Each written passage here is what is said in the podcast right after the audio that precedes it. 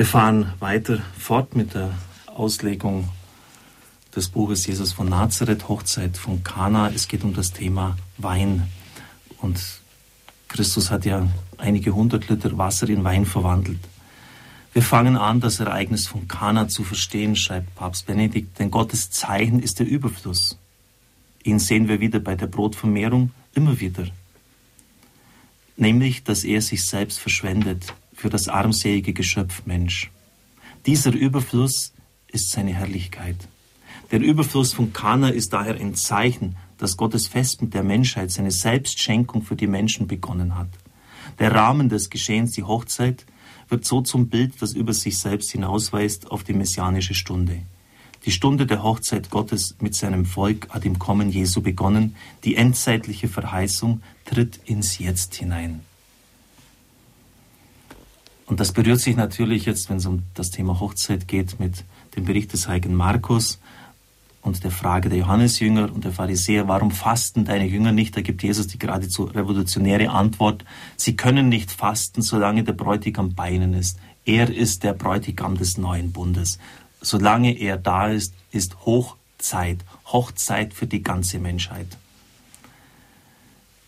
Er rückt damit geheimnisvoll seine eigene Existenz, sich selbst in das Geheimnis Gottes hinein. In ihm werden auf unerwartete Weise Gott und Mensch eins, wird Hochzeit, die freilich durch das Kreuz hindurchgeht. Stichwort Leben kommt aus dem Tod. Durch das Hinweggenommenwerden des Bräutigams.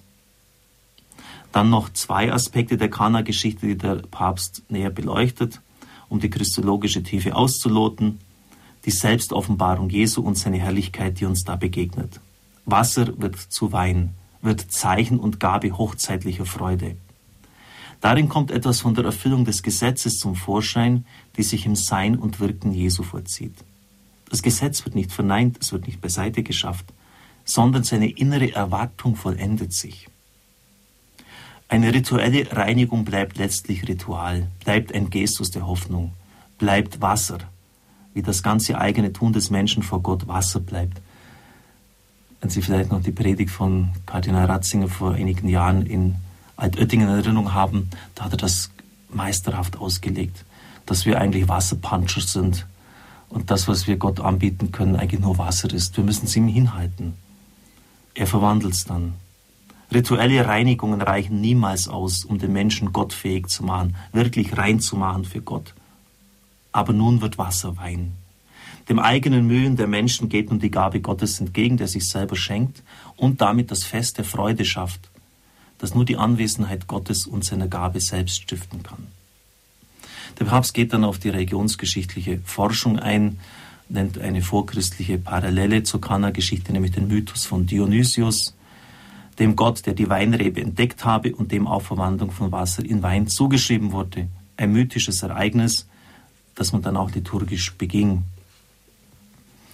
Der große jüdische Theologe Philon von Alexandrien hat diese Geschichte entmythologisierend umgedeutet. Der wahre Spender des Weines, so sagt er, ist der göttliche Logos, also Christus. Er ist es, der uns die Freude, die Süße, die Heiterkeit des wahren Weines spendet. Und er macht das dann heißgeschichtlich am Melchisedek fest, der Brot und Wein darbrachte. In Melchisedek ist es ein Vorbild des Logos, der handelt uns und uns die wesentlichen Gaben für das Menschsein schenkt.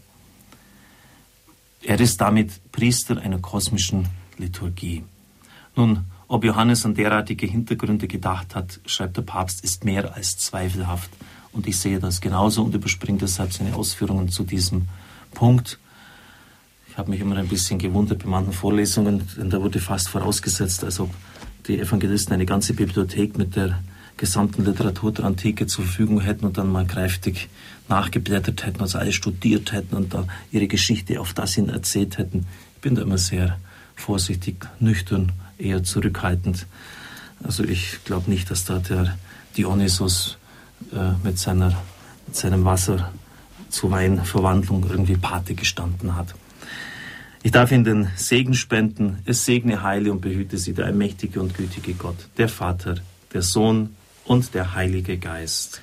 Amen. Amen. Ich wünsche Ihnen einen gesegneten Tag.